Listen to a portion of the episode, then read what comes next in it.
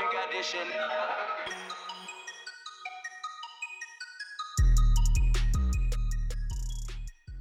Olá, criptofãs. Nós decidimos criar um conjunto de roupas, hoodies e t-shirts relacionados com o universo das criptomoedas como uma forma de vocês conseguirem apoiar o podcast Bitcoin Talks. É só irem ao site da editora Self e procurarem pela categoria de vestuário.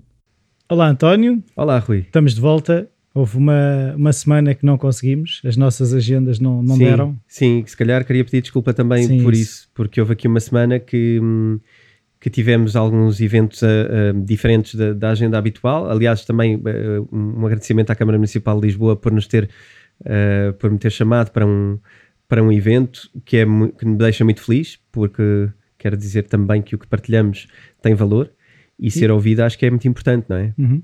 Não- E- não- E, parece que havia lá ouvintes, não era? Do podcast. É verdade, tínhamos pessoas que nos ouviam. Um agradecimento também a essas pessoas que são as responsáveis, talvez, por, nos ter, por me terem convidado para estar lá. Ah, e acima de tudo, também uma, uma, hum, um prazer por, hum, porque também não estamos aqui só a, a queixar-nos de como é que as coisas não funcionam, também estamos aqui para agradecer quando as coisas se calhar funcionam, que é quando afinal ah, algumas pessoas decidem ouvir-nos e isso dá uma grande esperança, porque isto não, às vezes ah, tendemos a entrar numa onda de hum, só de, de achar que as pessoas não estão atentas e não estão a ouvir, e portanto isto é um excelente sinal para mim, pessoalmente, e acho que para nós, como, como pessoas estamos a fazer isto, o facto de nos, terem, de nos terem ouvido e depois me terem convidado para ir lá significa que, hum, que há uma abertura para conversar e que há uma abertura para hum, ideias diferentes. E isto é interessante. Eu acho que é uma primeira porta de uma coisa que pode, pode ser muito interessante, esta atitude. Sim, sim, sim, sim. Acho que sim. É de louvar, acho. Então vamos começar com perguntas. eh, Sim, temos uma pergunta de um ouvinte, o Richard, um, e que a pergunta desmembra-se em duas coisas. Primeiro, também ele uh, já nos ouve há algum tempo e vem via podcast, não, embora ele esteja a ler o livro também, portanto é mais do que só um ouvinte de podcast, é alguém que também está a ler o livro Bitcoin. Um, e ele pergunta-nos sobre uh, dois conceitos que eu acho que são muito importantes esclarecer.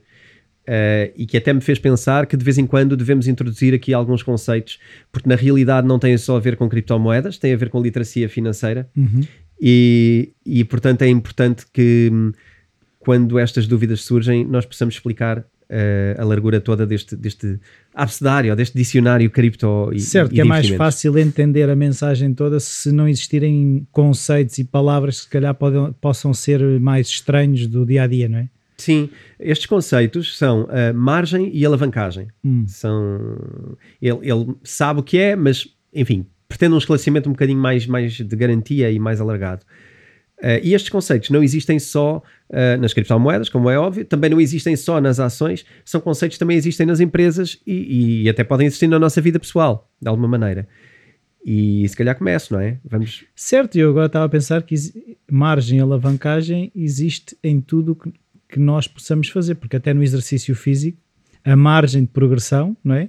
Aquilo que eu, aquilo que eu invisto num exercício pode ter uma margem diferente do que se eu investir noutro exercício, se o número de vezes que eu vou ao ginásio, eh, posso alavancar o facto de combinar com alguém o ir ao ginásio, isso pode-se aplicar a, a Sim. quase tudo. Na, na alavancagem do que disseste tem mais a ver com o caso, na margem um pouco menos. Aqui quando se fala de margem eh, tem a ver com contas margem e com aplicações eh, que usam conta margem. Ok. Este conceito eh, Então não é margem do que posso ganhar? Não. Ok. não, aqui lá está, giro falarmos disto porque existe Então, então inclusivamente- tem que se dizer que margem é que estamos a falar quando falamos em margem? Sim, tu podes Mas não dizer se fala. Normalmente não. Normalmente eu acho que as pessoas associam margem, por exemplo, à margem Margem- de lucro, claro. não é? Qual é a margem que eu tenho nisto? É isso? Uh, não é o caso. Aqui tem a ver com uma possibilidade de investimento que é nós, uh, imagina que tu tens uma poupança e vamos pôr isto primeiro fora do mundo cripto- para depois dentro ser muito fácil de, Claro. de fazer a, a ponte.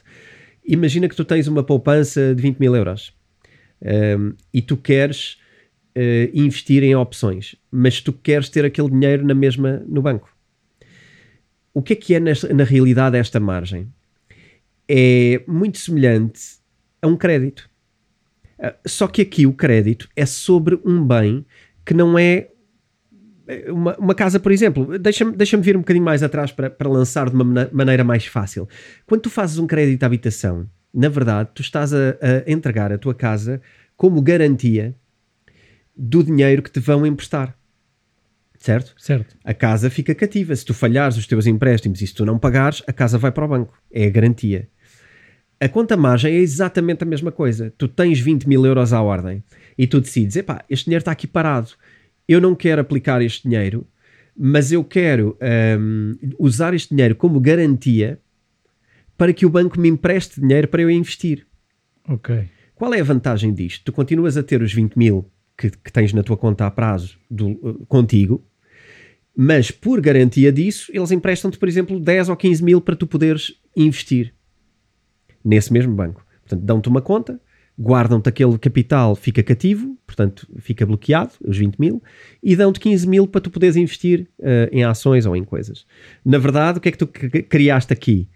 Criaste um empréstimo porque, como é óbvio, o banco não te vai oferecer esse, esse valor, não é? Vai-te cobrar um, um, juro periódico, mas em troca disso, tu tens os 20 mil do teu lado e tens ainda os 15 mil para investir, portanto, é interessante. Mas eu não te consigo entender a vantagem disso. Sinceramente, não, olhando para o, para o cenário, é assim: o meu dinheiro está parado, pelo que tu descreves, o dinheiro está parado na conta. Ele não está a produzir resultados, certo? Certo. A partir do momento em que eu peço dinheiro ao banco, eu estou a pagar juros. Certo. Em, qual é que é a vantagem disso? A vantagem é tu poderes um, manter contigo um ativo e na realidade o que tu estás a fazer é pedir um crédito. Só que em vez de dares uma garantia física, estás a dar uma garantia monetária. Ok? É a única questão. Tu na realidade estás a pedir um crédito. A, a única realidade disto, a única coisa que possa interessar nisto, eu, eu já dou depois uma opinião sobre uh, como é que eu olho para isso. Mas aqui existe uma na realidade tu passas a lidar com mais dinheiro e a lidar, a lidar com dinheiro que não tens. À partida. Mas eu tenho 20, se eu tenho 20 mil e peço 15. Certo, mas à partida tu mantens os 20, não é?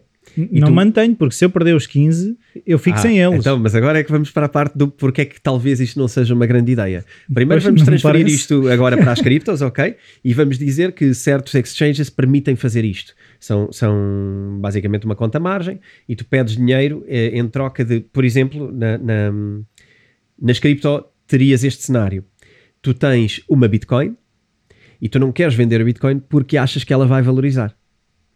Então tu queres manter a tua Bitcoin, mas tu queres ter mais valor para investir, só que não tens dinheiro para estar a investir agora. O que é que tu vais fazer? Vais pegar na tua Bitcoin, entregas para uma conta margem. Claro que vais pagar um bocadinho de juro, mas tu provavelmente achas que a Bitcoin vai valorizar muito mais do que aquilo que pagas de juro, portanto é um bom negócio. E depois ainda ganhas dinheiro para poder investir. Isto é, isto é, eu estou a dizer ganhas dinheiro é mente de propósito. É a ideia que as pessoas têm quando fazem isto. Ficas com disponibilidade de dinheiro para poder investir noutras coisas que também achas que vão subir.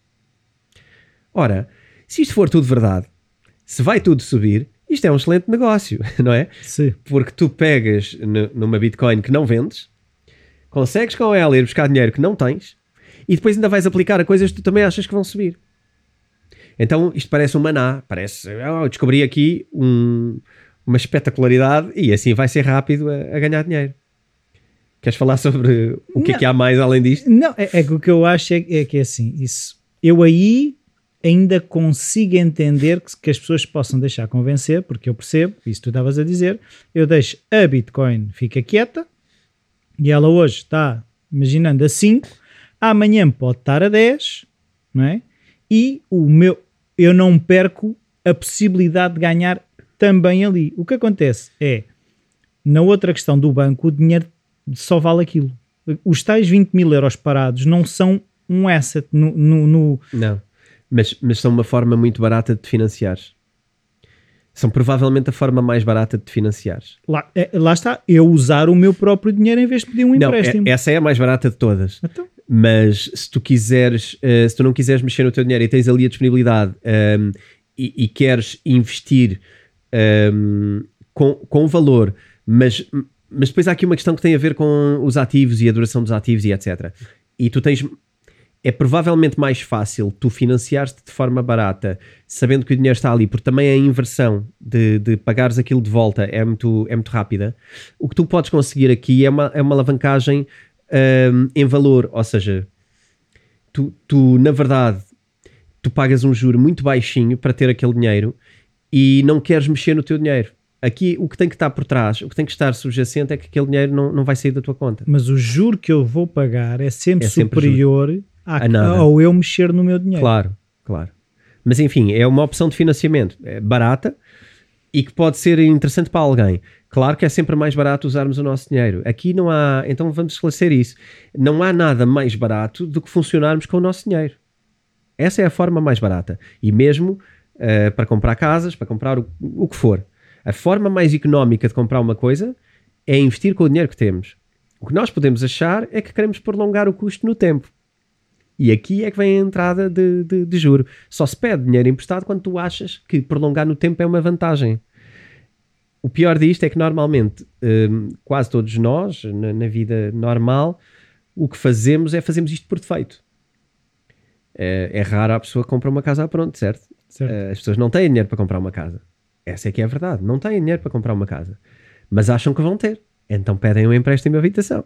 É, é este o, É daqui que vem. O que permite que as casas subam para preços que nunca chegariam se só vendessem a pessoas que têm dinheiro. Certo? certo? É, Então, então eu aconselho dois episódios do, no Netflix daquela série que é resumindo sobre o dinheiro. Uhum. Um é sobre os empréstimos universitários nos Estados Unidos, outro é sobre cartões de crédito. certo. Muito interessante. Explicam nessas essas coisas. Sim. O crédito, nós até o custo podemos, do dinheiro, hum, o custo do dinheiro é importante. O custo do dinheiro neste momento é provavelmente o custo mais alto que nós temos na vida, nas finanças. Se as pessoas fizerem o seu património pessoal e analisarem os seus custos mensais, provavelmente o custo do dinheiro é o custo mais alto que têm. Ahm, daí a- a- aquelas ideias de organizarmos a vida financeiramente serem, serem fundamentais se queremos ter eh, bons investimentos, porque às vezes o melhor investimento é mesmo olharmos para como é que nós gerimos o nosso dinheiro Eh, e não tanto encontrarmos um asset ou uma ação ou uma criptomoeda que nos vai salvar os erros que fazemos. Acima de tudo, é não cometer erros e depois então explorar aqui coisas. Mas eh, o erro que fazemos, se o tivermos e, e incluirmos a criptomoeda nisso, se calhar só vai potenciar erros. Portanto, é um bocadinho o, o penso rápido que depois corre mal, não é? Sim. Eh, mas é, eu gostava... é pintar só sobre a ferrugem, não é? É, e ainda por cima tens o problema de, de que se tu tapas o problema, tu podes inclusivamente aumentar ou desequilibrar a forma como o queres resolver, como por exemplo investir demasiado, porque precisas mesmo daquilo, e investes demasiado e só estás a aumentar o teu risco. E tomas decisões precipitadas por causa do risco que, que tomaste, não é? Sim, vai- vais, vais desbalancear ainda mais, vais desequilibrar ainda mais a balança do teu, da tua saúde financeira, não é? Porque vais, vais querer muito que venha dali a salvação para uma coisa que está mal atrás. E essa não é a solução, normalmente. Essa não é a melhor Não é solução. pôr mais cavalos no barco para ir mais depressa que vai compensar o buraco no casco, não é? Pois, por exemplo, sim, a analogia do barco é interessante porque eh, se tu meteres muita potência, Eu vou, eu, vou chegar mais depressa, teoricamente, ao outro sítio onde preciso de chegar, mas o Sim. buraco no casco vai-me Vai atrasar vai e, e vai aumentar o buraco. e a sim. quantidade de água que entra pelo mesmo buraco é maior. Yeah. não é? É, isso é uma analogia muito correta. A margem é também o mesmo, é exatamente isto a margem. A margem é exatamente esse problema. E vamos aqui pôr eh, o porquê que a margem pode ser uma péssima ideia. Em primeiro lugar, porque a margem é um desequilíbrio. Tu estás a funcionar com o que não tens. E isto é logo um desequilíbrio. Portanto, estás a aumentar o risco.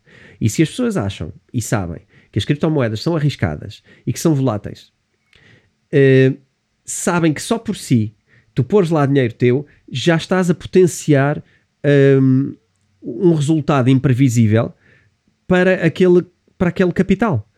E quando tu colocas risco em cima de risco, ele não duplica. Quando tu pões duas vezes o risco numa coisa, ele não duplica, ele é exponencial. Ele é muito maior, não, não é o dobro. É provavelmente aquilo ao cubo, não é? E quando tu fazes isto, as consequências são totalmente imprevisíveis. E raramente corre bem a menos que tu tivesses de facto estrutura para aguentar aquele tipo de investimento. Portanto, infelizmente, para quem tem pouco para investir, a margem é um, é um investimento ou é um instrumento para quem tem muito. Não é um instrumento para quem Era tem isso pouco. que eu ia perguntar. Qual é que seria o perfil ideal para uma pessoa que queira, queira usar a margem como estratégia, não é? A margem vai ser, na minha opinião, para as pessoas que estão a equilibrar perfil com outra coisa. Ou seja, eu poderei usar margem em criptomoedas se eu de repente estiver a compensar com um investimento altamente conservador o capital que ali pode fazer falta quando a margem corre mal. A margem não pode ser aquela coisa do eu só tenho 10 mil euros, portanto eu vou meter 10 mil euros em margem e vou ganhar como se tivesse 100 mil. Não podes fazer isto. Porque quando corre mal, tu ficas com uma dívida de 100 mil, não é? Tu vais perder os teus 10 mil e vais perder muito mais. Não, não, não se pode usar a margem como um instrumento de exposição total ao risco. A margem tem que ser porque tu pegas nos outros 90% que tens e vais investir uh, 30% em ouro, 20% em, em mercado imobiliário, 20% em ações uh, do 500, do Plus 500, não sei, uh, várias soluções. Tem que ser um portfólio e é aí que vale a pena tu poderes pegar numa parte e maximizá-la porque é a tua parte de risco. Agora, tu não podes fazer risco sem ter balanceamento. Uh, porque... Isso não implica também mais experiência, ou seja, uma pessoa que está a usar isso também se calhar tem que estar mais em cima do tal investimento. Do... Quando tu pedes dinheiro para investir, se calhar tens que estar mais em cima das subidas e descidas, se calhar também é mais, consome-te estar... mais. Sim, é, é assim, poderá não consumir se tu fores de facto experiente e souberes que aquilo está controlado, que aquilo é uma coisa que tu estás okay. a fazer e, que, e tu tens de ter um prazo para aquilo, tu tens de saber até quando, tens de ter um plano. E portanto, se, tu tens um plano, tu não tens de estar tão em cima. Se tu estás muito em cima é porque não tens um plano. É porque estás ao sabor do que está a acontecer. E essa é, é a pior maneira de estar, acho eu, no mercado. É a minha opinião. Porque tu estás, uh, se estás nervoso com aquilo, tu não estás preparado para aquilo falhar. Se tu estás tranquilo e tens um plano e sabes que durante o, o mês tal ou o mês tal tens um plano e se for para ali fazes isto, se for para ali fazes aquilo, tens de ter este plano. Tens de ter a ideia do o que é que vais fazer quando vai para aqui e o que é que vais fazer quando vai para ali. Porque a maioria das pessoas que se calhar vão querer usar a margem uh, vão querer usá-la uh, porque é maneira de ganhar mais. E a margem não é para isto. A margem é para aumentar um resultado numa coisa, mas pode aumentar para baixo. Atenção. Quando vamos investir num, Imagina que, olha, imagina que nestas semanas. Lá está, ele multiplica. Se multiplicar por negativo, é claro. mais negativo. Se multiplicar positivo, é mais positivo. Claro. Uh, aqui não é, um, não é um múltiplo, até okay. porque podíamos uh, confundir o conceito com a alavancagem que vamos falar a seguir. Okay. Aqui não é um múltiplo, é só um, um empréstimo. Vamos ver como um empréstimo, ok? É, é a maneira mais transparente de olharmos para a margem, é acharmos que é um empréstimo sobre um ativo que temos. O problema aqui, vamos ver o cenário mau, que é quando a, a Bitcoin que tu puseste em margem, deste como colateral, cai. E cai para metade. Uh, que não é difícil. Sim. Aliás, nestas semanas tiveste uma queda praticamente para metade. Uh, quase para metade. E de repente, quem tivesse conta margem uh, com, com, com Bitcoin, não só teve que liquidar, porque depois aquilo liquida automaticamente. Os mecanismos de proteção. Ok Imagina Quando tu, chega ao valor da tua dívida, vende. Sim, imagina que tu tinhas colocado uma Bitcoin inteira, que era cerca de 40 e qualquer coisa. Vamos pôr 50 mil euros para arredondar. Okay. 50 mil euros há, há, três, há duas semanas. Vamos pôr este cenário. E tu colocaste isto em margem e pediste, uh, pediste mais uma Bitcoin. Vamos pôr este cenário. Assim que a Bitcoin cai 50%, o teu empréstimo liquida-se automático. Eu fico sem uma Bitcoin e ainda fico a dever 25 mil. Tu, tu ficas sem as, sem as duas coisas para já tens que devolver o empréstimo. Segundo, a tua Bitcoin ficou cativa. Ou tu. Porque tu, na verdade, uh, também tens de perceber o outro lado da moeda. É que alguém te emprestou com base naquele valor da Bitcoin. Quando a Bitcoin cai para metade, assim que bate no, no valor que está em risco, liquida-se automaticamente e converte-se e tu, e tu Sim, sais mas há uma coisa que eu quero perceber. Imagina, usando o valor dos 50 mil, não é? Uhum. eu tinha uma e comprei outra dando aquela como garantia, certo? Sim. Eu, naquele momento, tenho 100 mil. Sim. Certo? Vou seguir, vamos ver se conseguimos fazer esse cenário, sim. Cai para metade. Uhum. Eu tenho duas Bitcoin que passam a valer 50 mil. Certo. Mas a minha já não vale 50 mil. Certo. Aqui a questão... Eu ainda vou ficar a dever dinheiro. Tu ficas é, é sem elas, basicamente. Fico um, sem nada. Ficas sem nada. Mas não fica ainda a dever? A questão é, é que quando te é emprestado uh, o cenário que estamos a usar, por isso é que eu disse, vamos ver se conseguimos seguir este cenário. Porque uh, neste cenário tu darias uma Bitcoin para te emprestarem se calhar meia. Ok. Ok? E, e então quando ela chegasse a meio, Eu ficava sem, liquidou. Acabou. Ficavas sem, ficavas sem nenhuma. Porque, sem nenhuma. Sim, porque na verdade o outro lado tem que ter a sua segurança. Que é uh, quando te emprestou, na verdade, o valor que está em causa são 50 mil, é o que tu estás a cobrir. Quando tu deixas de cobrir 50 mil e cobres zero, tu perdeste os 50 mil, não é? Um, tu, tu voltas poderás vol- voltar a ter Certo, o teu ativo, mas Eles emprestaram-me 25 e eu tinha 50 de garantia. A partir do momento em que aquilo cai para os 25, a minha dívida está saldada. está saldada. eu fico líquida. sem nada e eles ficam com o dinheiro que tinham. Sim, e vê- vê- o que acontece, eh, provavelmente aqui, o que vai acontecer na realidade é tu não, não vais perder a tua que entregaste, mas ela é uma garantia. E a outra, o que te vão emprestar simplesmente não é metade, nem é 25%, como estamos aqui a falar, vai ser uma quantia menor, porque a proteção ehm, vai, vai liquidar-se quando aquela que te emprestaram não, não valer nada, vão tirar esse valor à tua. Ehm, e é aí que liquida. Mas estas condições normalmente são transparentes e tu sabes exatamente eh, quando e como é que vai acontecer. O problema é a ideia de que isto não vai acontecer. Este é que é o problema. É a ideia Só de pode subir. que só pode subir e a ideia de que a tua que puseste lá é sempre tua. E que vais sempre ter aquele valor. E esta, esta, esta ideia é muito errada. E é isto que temos que derrotar claramente neste episódio. É a ideia de que eu pus a minha, que é garantida lá, e ainda me dão uma para eu investir. Ótimo, eu só brinco com esta e o meu dinheiro está seguro. Não é. ok? Não é nada disto. É, tu estás a brincar com esta, mas esta é uma parte do teu, do teu valor. E quando isto correr mal e for para baixo, aquela que está a cobrir o, tu- o teu risco, que é este que estás a investir aqui, hum, a que está a cobrir também já não vale tanto. E portanto já não cobra aquilo. Então vai- vai-te ser retirado neste valor. E isto é potencialmente catastrófico. É aquela expressão que os americanos têm que é ter o bolo e comê-lo também, não é? Tu queres ter o bolo Exatamente. e é comê-lo. É isso mesmo. É isso mesmo que tu fazes com a conta, com a conta margem. É isso. Tu tens o valor e estás a consumi-lo, estás a usá-lo.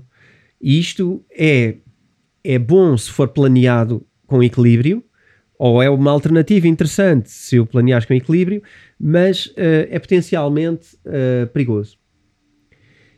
E se calhar, por falar em perigoso, vamos para a alavancagem. E a alavancagem, sim, podemos falar de múltiplos. Na alavancagem, o que tu fazes é: tu tens 100 euros, eh, mas tu queres, tu queres estar exposto em 1000 euros, em lucros de 1000 euros. Porque tu queres é lucros, não é? Eu nem vou, nem vou falar da parte negativa. Falamos aí como eh, a surpresa. Eh, porque na verdade tu, investes, tu podes investir 100 euros e alavancá-los 10 vezes. Imagina. Isto é possível. E as criptomoedas vieram abrir esta porta muito mais facilmente às pessoas do que o antigo capital abria.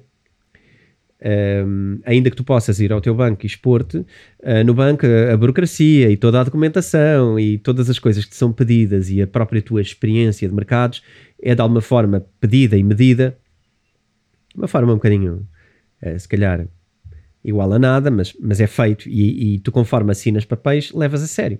E as criptomoedas uh, expõem-te a isto de uma forma muito mais aberta. Não só as criptomoedas, como também estas plataformas, o Robinhood, o eToro, tudo isto, ETFs, tu podes investir em ETFs, é exatamente isto.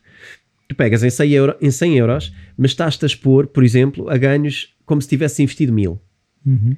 O que é ótimo para quem está confiante que vai fazer as escolhas certas e que vai correr bem. Porque, na verdade, 10% de 100 ganhavas 10 euros e 10% de 1000 tu vais ganhar 100 euros.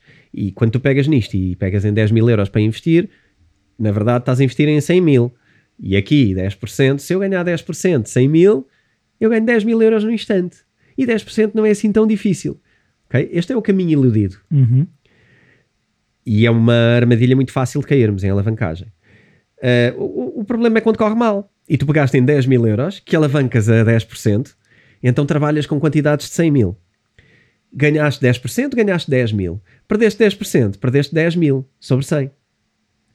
Só que 10 mil é o teu capital todo. É 100%. Ficas sem nada. Ficas sem nada.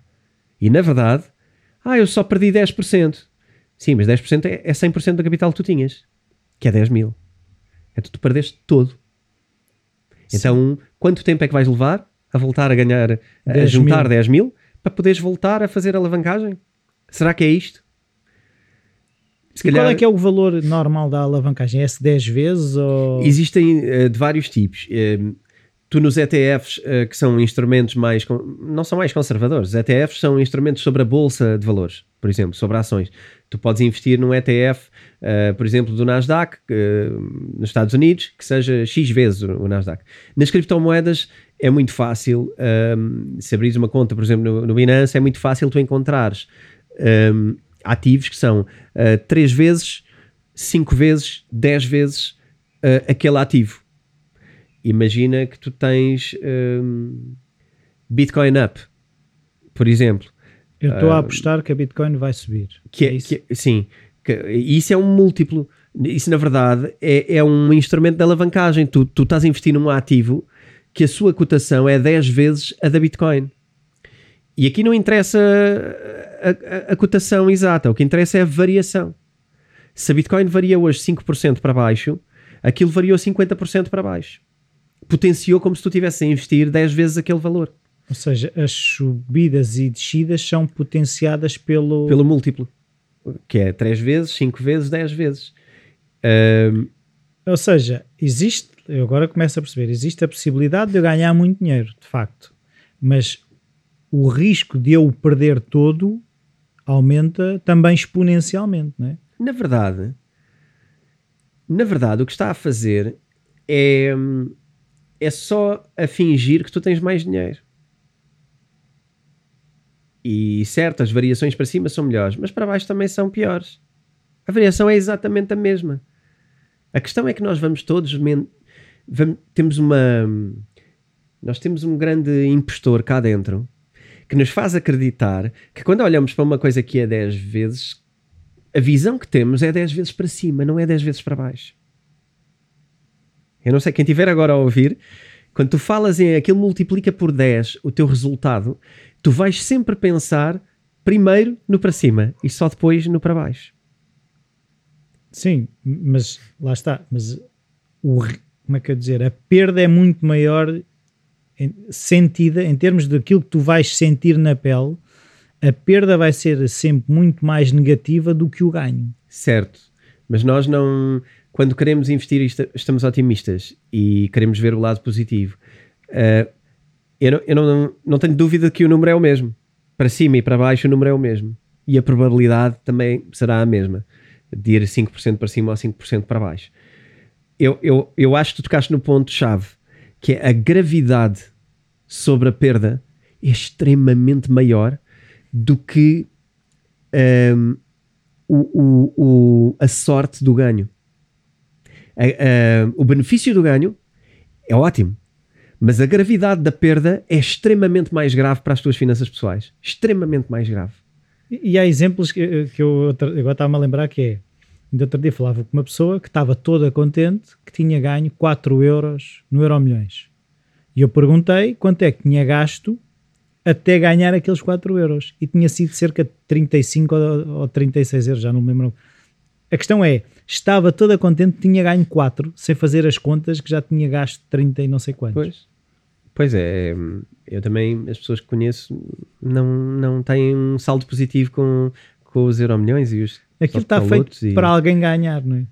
Que não somos nós. Não, não há ninguém a dar dinheiro, certo? Portanto, todo o dinheiro gasto não só serve de margem para outras coisas, um, para a organização que está por trás do evento, serve para outros, outras utilizações. Portanto, nem sequer se pode dizer que o bolo de toda a gente que pagou é o bolo distribuído, não é? Não é. Primeiro há o bolo dos custos que aquele sistema custa, e que é muito. E depois há o bolo que, neste caso, é a Santa Casa, creio eu, Sim. que gera em Portugal uh, uma grande parte dos jogos. Uh, há uma grande parte que serve para benefícios sociais e, e, aplicações da Santa Casa. Portanto, é uma parte grande que, que sai do jogo toda a gente que está no jogo, em média, perdeu muito dinheiro, que é todo o dinheiro do sistema e todo o dinheiro que serve para apoiar pessoas necessitadas. Eu agora queria perceber uma coisa é relativamente é à alavancagem, que é a questão de existe um grupo grande de pessoas que está desejosa que aquilo corra mal.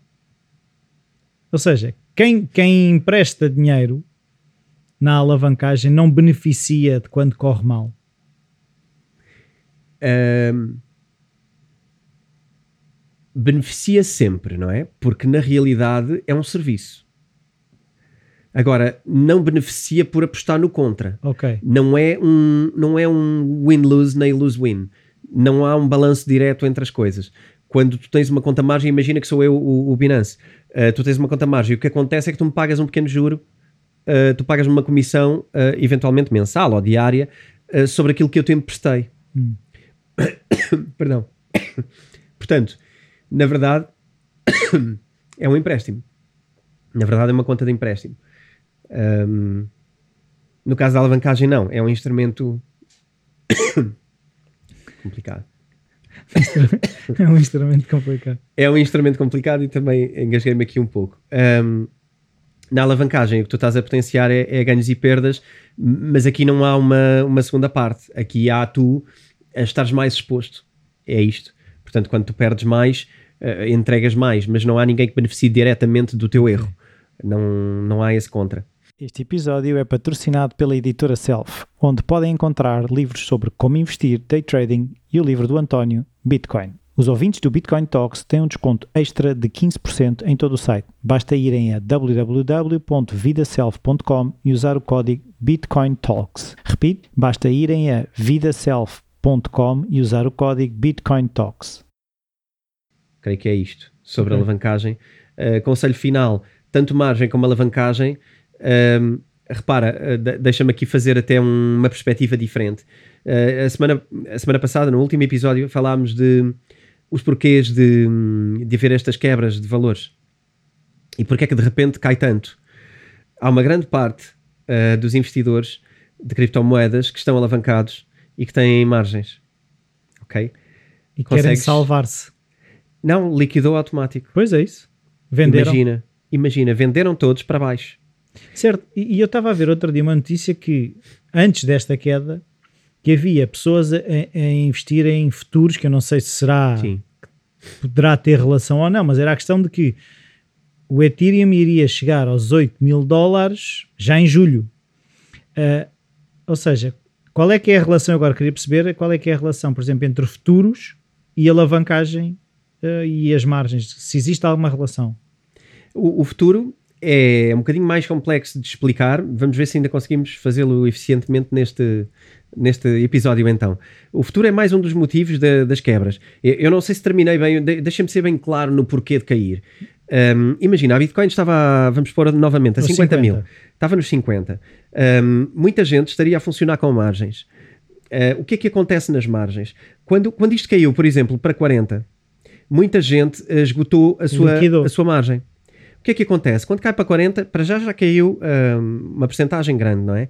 Mas quando cai para 40, há muita coisa uh, uh, constantemente a liquidar. E quando liquida, o que acontece é que faz uma venda automática. O que faz baixar ainda mais o valor. E quando vendes a 40, uma pressão de venda a 40 vai atirar para 30, eventualmente, imagina. Vamos pôr as coisas em números redondos. E depois para... bate noutras margens bate de 30. Noutras margens de 30 e cai novamente. E depois tens o Panic Sell, que é o quê? Caiu de 50 para 40, 35, continua a fechar Também a vou vender porque senão eu vou perder. Vou vender em pânico, porque eu também pus ali dinheiro que se eu perder todo vai ser grave para mim. Então tu tens uma quantidade grande e tens uma escada constante de gente a vender uh, nestes patamares. Inclusivamente tens um instrumento que muita gente usa e bem, que se chama stop loss. Que a pessoa nem está a olhar e nem está a pensar, pode estar a dormir. Trancou ali e quando bater aqui vende. Quando bater, eu investi aos 40 e vai para os 50 e eu estou contente, mas digo assim: epá, deixa-me meter um stop loss aos 38. Eu comprei a 40, estou disponível para perder uh, aqueles 2 mil euros de margem, uh, mas quando cair aos 38 é porque vai para baixo eu, eu não quero que estar salvar. exposto. E metes um stop loss aos 38. E depois bateu no teu stop loss e tu estavas a dormir. Vendeu automático, tu se calhar nem querias vender, porque bateu exatamente em 38 e voltou para 39. Imagina. E aquilo vendeu porque é o teu stop loss. Adeus. Estás fora do mercado, aquilo já subiu, vendeste a 38, se quiseres comprar já vais comprar a 39 ou a 40, porque quando acordas já está nesse valor. Então vê como é que instrumentos automáticos podem fazer com pessoas menos um, habituadas aos investimentos, menos cautelosas nesta área, como é que fazem o mercado cair uh, uma, uma coisa que ele se calhar não precisava de cair. E muito rápido. A questão é essa. Muito rápido. E é assim que tudo se potencia e que causas volatilidade. E já iremos também a volatilidade se tivermos algum tempo, senão deixaremos para depois. Gostava de falar dos futuros, porque eles também provocam isto que falámos. Esta, eles aumentam a volatilidade também. O futuro, basicamente, tu hoje compras a 100. Imagina.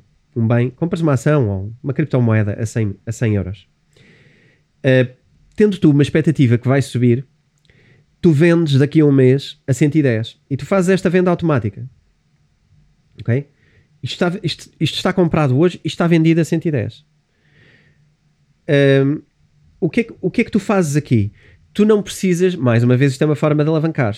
Tu não precisas de pôr os 110. Tu só precisas de pôr os 10. Uh, e, e, tu com isto, uh, tu estás a apostar numa subida de valor. Tu também podes fazer ao contrário, podes apostar numa descida de valor. E aqui estamos a falar de um conceito mais parecido com o shorting. Um, tu estás a apostar na variação aqui. Aqui não é alavancagem, tu estás a apostar só naquele intervalo de variação. Então, se tu apostas numa variação deste Ele valor... vai chegar aos 110 daí a um mês. Sim, por exemplo, daqui a um mês. Uh, daqui a um mês aquilo vai liquidar automático. E o que vai fazer é com que tu... Mesmo que esteja nos 140. Sim. E aí tu vais vender a 110. Pois. Aí mas, mas se estiver a 100, eu vendo a 110. Se estiver a 100, tu vendes a 110. Ou seja, o que tu estás a fazer é fixar valores futuros para tirar proveitos do valor decorrido para trás. Ou seja, as pessoas que apostaram em futuros do Ethereum em julho a 8 mil euros, por exemplo, se houver, chegar a julho vão receber 8 mil euros? A que valores?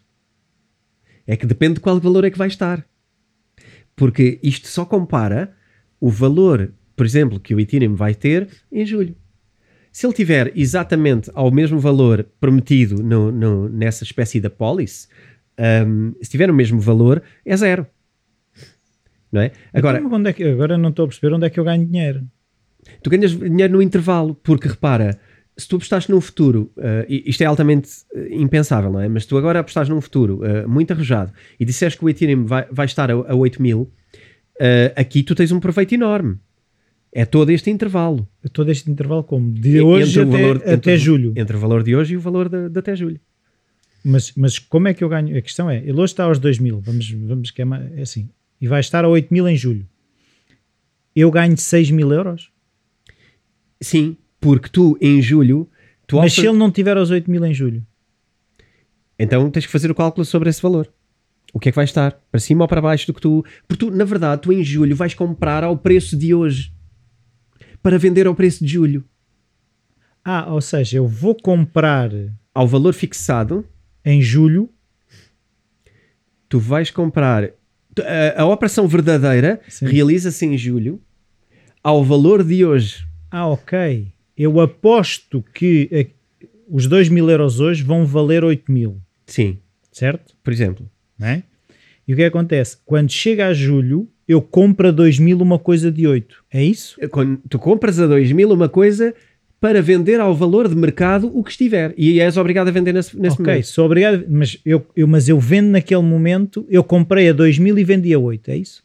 É, é isso se estiver a 8, atenção. Compraste e a 2 mil comprei a 2 mil. A custar. Ou seja, ah, eu posso comprar hoje a 2 mil e se tiver a mil eu vendo a mil. Exatamente. E perco mil. E perdes mil. Ok, agora já percebi. Tu fixas um valor passado para vender num valor futuro. Uh, e no futuro, compras ao valor acordado anterior e vendes automaticamente, porque, porque a, a operação é esta, não, não vais guardar a seguir. Vendes automaticamente, é liquidado automaticamente, não tens poder sobre isso, ao valor de mercado de, dessa altura. Portanto, tu estás a, fixar, a cruzar valores de mercado passados com futuros. Tanto que foi o que eles diziam, que era, era uma das explicações que eles diziam para o Ethereum estar a subir tanto também, era a questão de haver tanta gente a apostar nos futuros do Ethereum a 8 mil euros. Eventualmente eh, haverá, mas é, é, mas, é, mas, é quer dizer, é uma manobra que nem se, nem se consegue perceber se tivermos os pés bem assentos, mas eu, eu acho extremamente... Mas havia muito, lá está, o que ele estava a dizer é que a subida também estava um bocadinho, havia muita gente a acreditar naquilo e quando Imagina, é um bocadinho aquilo que estávamos a falar de cascata, que era A questão é, se há uns que começam a acreditar e o valor começa a subir, mesmo os que não acreditavam, ao ver o valor a subir bastante, começam a achar que também é possível. Sim. E começam a entrar na- no comboio. Sim, e cada vez que tu compras, já devia ter comprado, não é? E, e depois vais e compras, estás a comprar mais acima, cada vez que compras estás a subir valor de mercado. Já sabemos isso, não é? O valor das ações, de, neste caso, eh, tanto das ações, mas, mas o valor das criptomoedas é o mercado da oferta e da, Da procura. procura, portanto, agora, quando tu começas a colocar muitos instrumentos, e é o que, está, é o que tem acontecido, em cima das criptomoedas também, tu estás a torná-las mais voláteis porque estás a trazer este tipo de este tipo de instrumentos que normalmente potenciam variações. E tudo bem que é uma forma de aumentar os potenciais ganhos, mas também é uma forma de aumentar as potenciais perdas. E acima de tudo, é uma forma que aumenta a volatilidade. Mas uma coisa que eu agora estava aqui a pensar, eh, que era, nós, eu pelo menos ando mais atento ao, ao mundo das criptomoedas, não é? até porque faço parte aqui do Bitcoin Talks, não é? mas eh, e não ando tão atento ao mundo das ações, os Nasdaqs e por aí. Esta queda que nós temos estado a assistir, por acaso sabes se também o mercado das ações tem tido quebras? Ou seja, não digo que sejam as mesmas, mas o que eu quero perceber é se as ações estão a subir e se as criptos estão a descer. Ou... Uhum. Eh, não, eu, sobre uma correlação exata, ela não existe, mas o mercado de ações está a cair desde que as criptomoedas estão a cair. Ok. Uh, coincide. Estamos a falar de inícios de abril, as coisas Oh, começaram a. Não, não podemos dizer que neste momento as criptos sejam muito mais voláteis do que as ações, é isso? Elas estão mais voláteis, ou seja, as quedas foram mais rápidas, mas podemos falar de algumas coisas mais concretas, como, um, como por exemplo a Tesla ter caído 28%, as ações da Tesla, uh, que era das que vinha a subir também mais. Uh, portanto, um, e cair 28% numa ação é um, é um número muito grande. Se quisermos aqui fazer uma analogia, se calhar algumas ações como as da Tesla são as criptomoedas do, do mercado tradicional, porque caem em volumes grandes. Uh, mas também sobem em volumes grandes, portanto são mais voláteis. Lá está, são mais dadas a subidas rápidas e descidas rápidas. Um, sim, caíram, não na mesma proporção, um, também porque há, uma, há, uma- há vários motivos para estas coisas. Primeiro, porque de alguma maneira, isto é a minha interpretação, vale o que vale, de alguma maneira o mercado das ações é um pouco mais tradicional do que o mercado uh, das criptomoedas, até pelos, pelos players envolvidos. Tu tens hedge funds e tens etc. que não, não reagem Não andam em Um, pânico tão facilmente. não andam em pânico tão facilmente, não reagem tão facilmente, até porque sabemos que quando uma coisa cai e tu vendes, tu realizaste a perda. Enquanto a tiveres, tu não realizaste nenhuma perda. Tu tens X ações daquela Ela empresa. pode subir. Ela pode voltar a subir e tu tens o mesmo. Agora, quando tu vendes aquele valor, tu realizaste a perda, acabou-se. Vais ter que agora arranjar uma maneira de entrar baixo e comprar alto. E não pode ser, no, ou não, não faz sentido ser no mesmo ativo. Portanto, Claro. eh, normalmente E se não investidores- baixar muito mais, tu podes não voltar sequer a entrar, não é? Exatamente, se a seguir sobe, tu realizaste a perda e agora vais comprar mais caro. Portanto, um hedge fund normalmente é muito mais eh, lento na forma como reage a, a subidas e a descidas. Eh, isso tem motivos, que é menos emoções, é mais estabilidade. Portanto, eh, seria impensável, acho eu, as ações e as criptomoedas caírem de formas iguais. Até porque são coisas muito diferentes. Então isso quer dizer que, por exemplo, o público, assim, os clientes das criptomoedas ainda não têm a mesma experiência, logo entram em pânico mais facilmente? Sim, entram em pânico e entram em, em euforia também, mais rapidamente. Portanto, lá está. A volatilidade é nos dois sentidos, não é? É, para baixo e para cima. Ela aumenta para baixo com medo. E ela sobe com, Euforia. com euforia, que é agora isto é só subir, vai subir para sempre. E isso não existe, não é? Eh, É importante ter essa, essa consciência. Então, co- agora estava aqui a pensar, da tua experiência, como é que se navegam estes momentos em que a coisa está, está esquisita? Eu acho que é, não sei se é a palavra certa, mas é aquela que me ocorre, que é já caiu mais, sobe 2%, desce 2%, sobe 3%, desce 5%, sobe 5%. de- Andamos nisto. Como é que, da tua experiência, como é que se navegam estas águas agora? Deixa-me deixa só acrescentar mais uma coisa sobre os motivos. Pode ser, antes, Força. antes de passarmos a isto, porque acho que depois não vamos voltar à parte de trás. Eh, Outro, outro motivo que eu acho que, hum, que está a acontecer é não esquecer que estamos ainda num, num, nos finais de um ano um, complicado e diferente de, das pandemias e dos lockdowns e estas coisas. E isto tem muito, isto principalmente, os mercados são muito ditados pelos Estados Unidos. E um, houve uma canalização muito grande de dinheiro uh, que as pessoas consumiam na sua vida, no dia a dia, e que passaram a canalizar para investimentos. E este dinheiro, agora que as coisas estão novamente a abrir e que as pessoas estão a voltar à sua vida normal, esta ideia de investir está a, está a voltar. Nós estamos todos a voltar um bocadinho à vida do costume. E, portanto, vamos investir A não menos. investir, pois. A, a, investir menos, a dar menos importância a investir. A gastar dinheiro, se calhar, mais em viagens e, e, até todas em, essas coisas. Em coisinhas. Em consumo, em consumo. Se o mundo não vai acabar, vou comprar mais uma bicicleta. Vamos ou... ser mais consumistas, por consequência. Uh, nem que seja em roupa, porque estamos a voltar ao escritório. E eu acho que isto vai acontecer largamente. E, e portanto as pessoas primeiro foram para o lado vamos é investir porque eu não sei o amanhã e foram para um lado se calhar interessante em termos de poupança e do seu futuro, mas agora vamos outra vez para o lado do consumismo, não há hipótese. E portanto esse dinheiro volta a sair dos investimentos uh, durante um período, vai, uh, está a sair dos investimentos para voltar à vida normal. Uh, e portanto os meses de abril e maio têm sido um bocadinho esses meses de aberturas de mercados.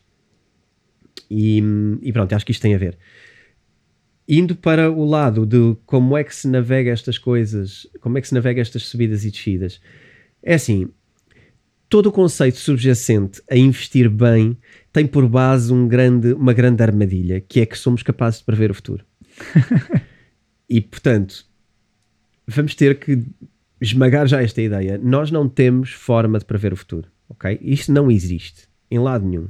E se alguém vem dizer que sim... É, se calhar é melhor estar a ouvir menos essa pessoa e ouvir mais outras, porque para ver o futuro epá, é, é uma qualidade excepcional. Mas não se joga com probabilidades? Sim, podemos é jogar com probabilidades. Uh, olhar, comparar com o passado e perceber quando aconteceu isto, o que é que aconteceu a seguir. Uh, se, se, analisarmos a, a, um, a, lógica até disto que eu estava a falar da pandemia, é encontrar os motivos porquê. Porquê é que está a cair? Porquê é que subiu antes? E se nós percebermos que subiu porque foram entregues cheques às pessoas e que elas estavam a investir nos Estados Unidos, também percebemos que quando os cheques acabarem, vai ter que sair dinheiro. Há menos, aquele Sim. dinheiro vai sair. E vão ter que vender, se ainda, se ainda estiver investido, vão ter que vender. Não? É? Vão ter que vender uma parte, porque não estavam a gastar dinheiro, que agora vão ter que gastar na vida normal. E portanto, se esse dinheiro vai sair, por, por norma, a expectativa é que o mercado caia. Porque uma boa parte do dinheiro que entrou nesse capital vai ter que sair. E quando isto acontece, tu estás a prever um bocadinho o futuro.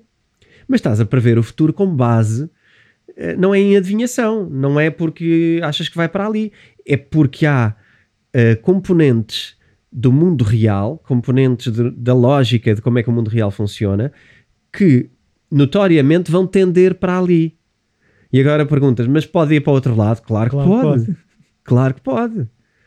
Mas a tendência parece ser porque, esta. Porque nós estamos a, a, a, jogar com peças que nós achamos que vão acontecer, não é? Sim. Mas de repente aparece uma peça nova que pode mudar tudo, não é? Como foi a claro. questão tão presente ainda, que é a questão do quando surgiu o vírus. Sim. Ninguém, era uma peça que ninguém estava a contar que fosse surgir, não é? E que teve consequências grandes. E portanto, como é que se navega isto? Em primeiro lugar, estar atento às causas que sabemos que influenciam estas coisas. E algumas delas são estar atento à economia americana, eu acho importante. Estar atento ao Fed, por exemplo. Estar atento até à Bolsa de Valores, porque a Bolsa de Valores também, de alguma maneira, eh, é disponibilidade para investimento. E, hum, e estar atento a algumas notícias. E depois uh, ter cuidado com com alguns líderes de opinião dos twitters, porque isto causa pânicos, causa uh, medos. Às tantas somos pessoas que andamos ali a ler uh, tweets para decidir o nosso futuro. E eu acho que ninguém quer viver esse futuro. Um, eu, pelo menos, não tenho grande estima por ditar a minha vida financeira por alguém que está a twittar coisas. Se a pessoa está bem disposta, aliás, já se percebeu uh, o que é que isso faz, não é? E, portanto, parece-me altamente aleatório. E, e, pior, só aumenta o nosso, o nosso FOMO, não é? Está bem, mas é assim, nós podemos usar o Twitter como uma das fontes de informação, não certo. a fonte de informação. Certo, certo. Eu acho que tudo depois tende para o equilíbrio. Por isso é que é bom ter várias fontes. Primeiro, o mundo está a ir para quê? O que é que está a acontecer no mundo? Uh, segundo, como é que está a economia americana e como é que vamos uh, resolver esta, esta economia ocidental?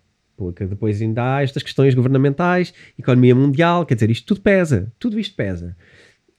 Um, depois, por exemplo, notícias sobre hum, legalizações e legalizações. O que é que está a acontecer? Isto vai pesar no curto prazo, no longo prazo talvez não.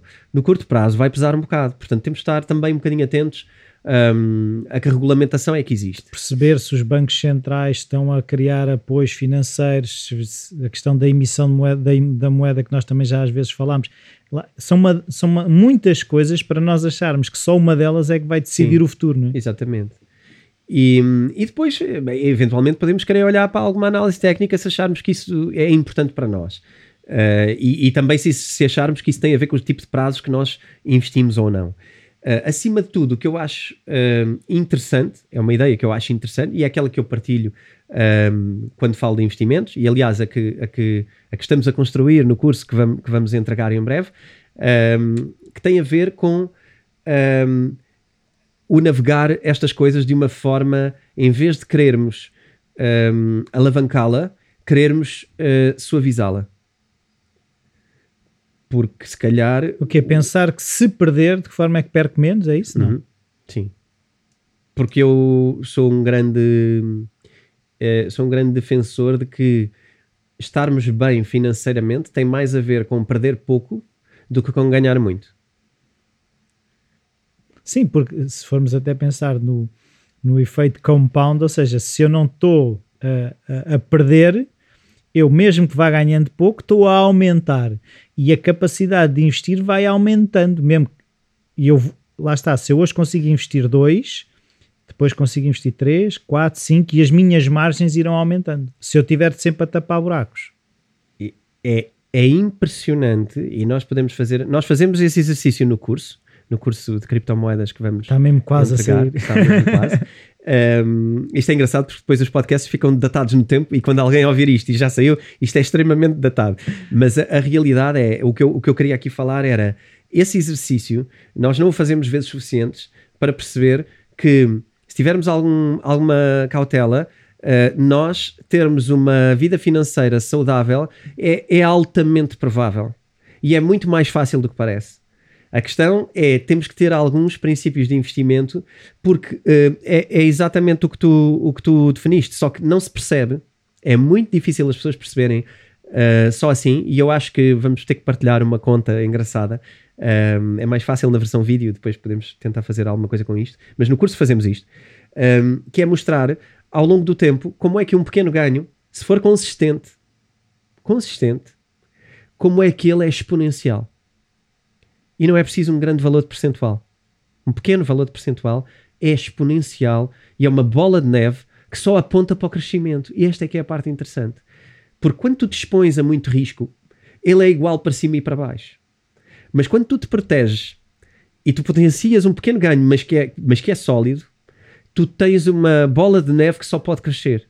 Sim. Eu estava a pensar num, num autor da Self, o James Altucher, uhum. e ele fala muito na questão do uh, um, 1% melhor todos os dias. Ao fim de um ano, é porque as pessoas não acham que 1% todos os dias melhor, mas tudo somado ao fim de um ano, já não me lembro da conta, mas supondo 3 então, mil e tal por cento, ou não sei, não sei quanto. É, é uma conta exponencial porque capitaliza em cima ou, dos em 1%. Cima, é, é, ou seja, o 1% de 2 mais 1% vai capitalizando. Sim. Bem, para já, quanto mais não fosse, 1% por dia são 365% num ano. É muito interessante.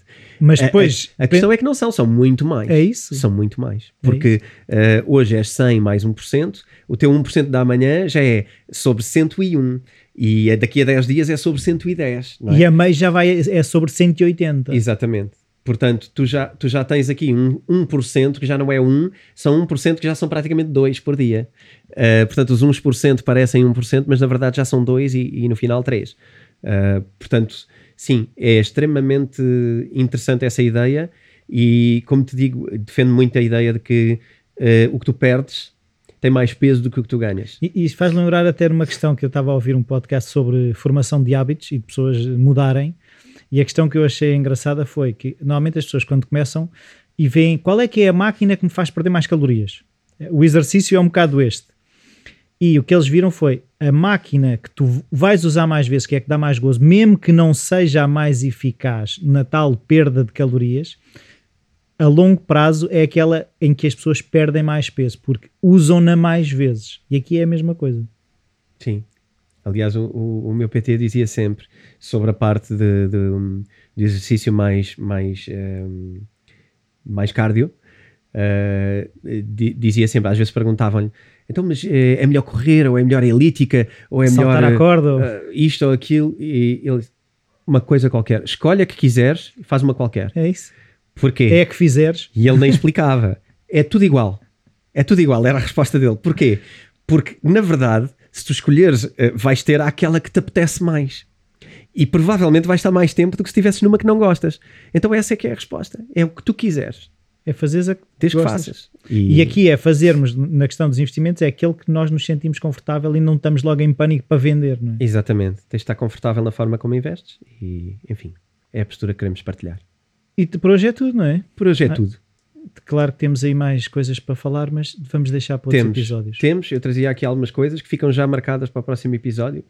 Um, Enviem dúvidas, sugestões. Exatamente. Enviem-nos perguntas, uh, enviem-nos feedback, façam um thumbs up, subscrevam o nosso canal de YouTube. Um, enfim, sigam o nosso podcast, deem-nos reviews também no, no, na Apple e onde quer que nos ouçam, Spotify da vida, etc. Qual é que é o e-mail? Um, vamos ao nosso e-mail, bitcointalks.editoraself.pt. Uh, se quiserem, deem um saltinho e vejam estas nossas t-shirts engraçadas uh, que fizemos aqui para partilhar com os nossos ouvintes. É uma forma de nos apoiarem também, se quiserem. E é um bom investimento. É, é, um bom investimento. Eu acho que é um bom investimento. É uma peça de roupa bem engraçada. E, enfim, fazem parte da equipa, não é? Se o fizerem. Sim. Até para a semana. Adeus, é até isto? para a semana. Até para Tchau. a semana.